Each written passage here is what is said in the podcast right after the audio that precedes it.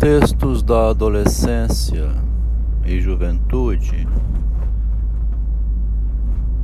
os textos privados, autorreflexivos, da subjetividade pensando, esses textos revelam uma mulher cheia de dúvida, medo, insegurança, instável emocionalmente, muita depressão, o tempo todo uma angústia interna. No curso de engenharia entrou num movimento de estudo da mulher, do feminismo. Uma que entrou nesse grupo e depois percebeu que era pura neurose. O feminismo era um tratamento da neurose da mulher. Percebeu isso e mais prática e objetiva, foi embora, fazendo medicina, foi fazer psicanálise e é uma psicanalista antiga na cidade. Essa foi mais habilidosa um pouco porque ela viu que ficar enrolado em torno da neurose feminina, no feminismo, seria improdutivo. Porque o feminismo é voltar-se contra o machismo da sociedade, sociedade patriarcal, voltar-se contra o marido, contra o homem. E ela sabe que o problema da mulher não é esse. Uma entre elas. O problema da mulher não é o marido, não é a sociedade machista, patriarcal. O problema da mulher é a angústia existencial dela que ela vai desviar ou disfarçar em luta social, como são os marxistas, os homens também, que vão trabalhar em função de revolução, sociedade melhor, etc. O homem, nesse caso, é mais objetivo, né? A mulher, com o movimento feminista, quer pegar a objetividade masculina, né? transformar a diferença, né, o sofrimento da mulher numa luta contra o homem, contra a sociedade patriarcal. A Clarice Lispector pulou fora disso, né? E muitas e muitas outras. Simone de Beauvoir também filosofa bastante a partir da subjetividade dela. Tornou-se inter interessada para as feministas porque tem algumas questões dela sobre o segundo sexo, né? A função da mulher. Mas retomando aqui então. Na adolescência e na juventude, vivendo numa angústia incrível, né? Que eu fui vendo então agora como era angustiada durante mais de 30 anos morando junto, de vez em quando saía para o trabalho, botando a mão no peito, dizia uma dor aqui dentro, uma angústia, um pânico mental. Falava assim abertamente. Também dizia: Eu me sinto uma impostora, uma fraude. Tá bom, mozinho, pode ir trabalhar também. É pura, é pura fraude a sociedade. A sociedade é um engano, é um roubo permanente, golpe. Enquanto tínhamos, tínhamos uma relação de intimidade assim, tinha essa troca de suporte.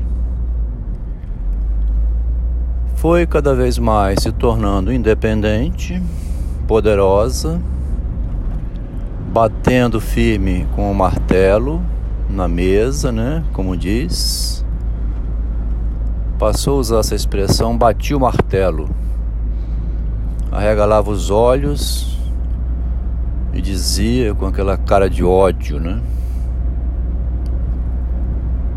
Com o tempo foi se afirmando cada vez mais de modo independente, com recurso financeiro e poderosa,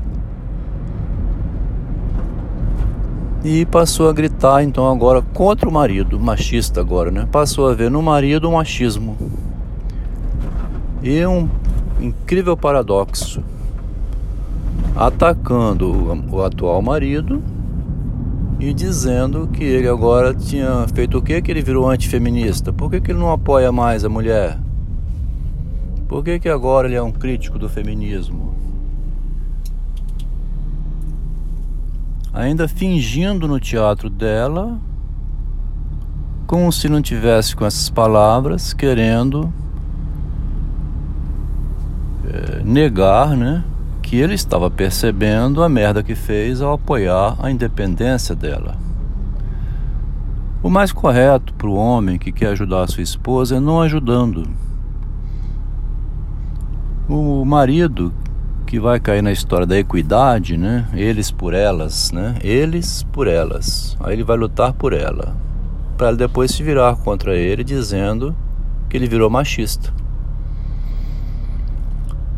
O movimento feminista está enlouquecendo a mulher